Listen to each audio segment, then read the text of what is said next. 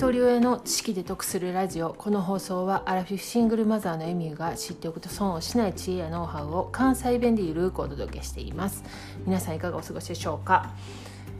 えー、皆さんはスマホにかかってくる電話に出ますか？まあ、当たり前やっていう人がほとんどかもしれないんですけれども私はかかってくる電話にはすぐ出ません。全ての着信に出ないのかというとそうではなくて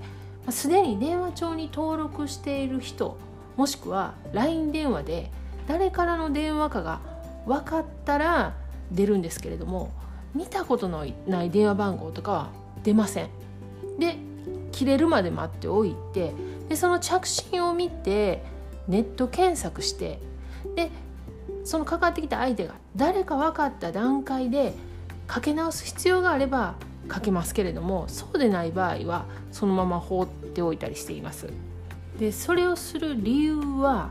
やっぱり営業の電話にあまり出たくないっていうのと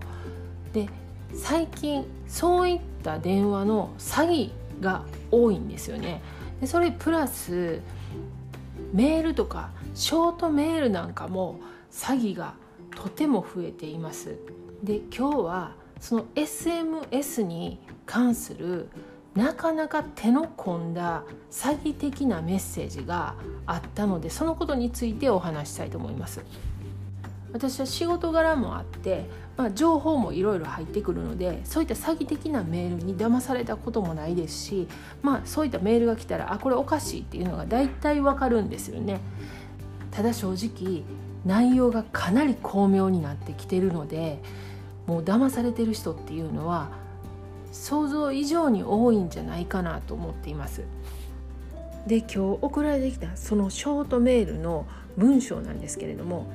ご案内の通知をお送りしております。ご確認をお願いします。転居等でお手元に届いてない場合は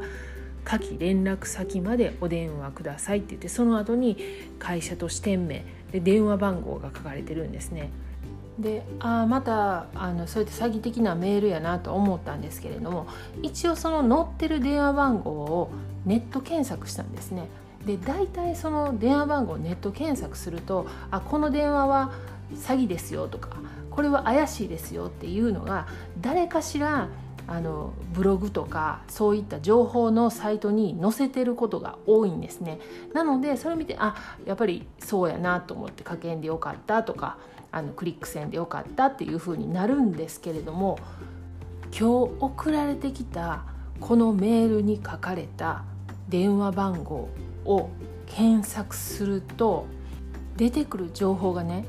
その電話番号その会社は詐欺ではありません。ちゃんとした会社で支払われてるはずのお金が何かしらの原因で支払われてない可能性があるのでそのメールを放置しないでそこに書かれてる電話番号に電話するかその会社に問い合わせた方がいいですよ放っておくと大変なことになりますよっていう情報の方が多かったんですね。で一瞬私もあれ？と思ってそうそうなんかなって思ったんですよね。でもそれを安易に信じてまた大変なことになるの嫌なんで通常のネット検索だけじゃなくてツイッターとかいろんな SNS の方で検索したりして調べたんですよね。そしたらやっぱり詐欺だっていうことが分かりました。ただこれは本当に一般的に調べるのは難しいと思うしそっちのだあの放置しておかない方がいいですよってちゃんと問い合わせた方がいいですよっていう情報の方が多いから絶対信じてしまうと思うんですよね。でなんでその情報が多いかって言ったらこの詐欺会社がこのショートメールを送信する前にネットで調べる人のことをもう見越しておいて事前に情報をネット上に巻いておくんだと思うんですよね。まあ、それはそれは巧妙でした。ヤフー知恵袋とか一般的に何かを調べるための情報サイトにも事前に疑問を回避する答えを載せておくんですよね。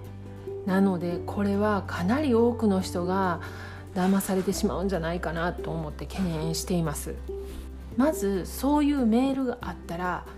冷静に考えたらねあの相手の名前とかそういったのをちゃんと明記せずにショートメールだけでお知らせするってことは100%ありえないですよね。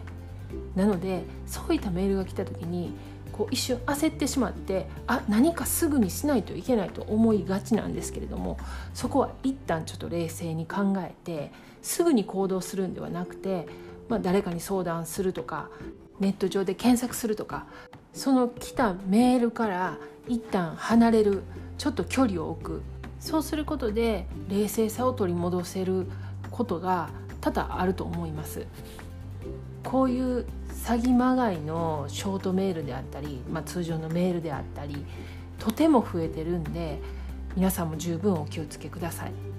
過去回305回でネットの口コミ評価と桜の存在というお話をさせてもらってます。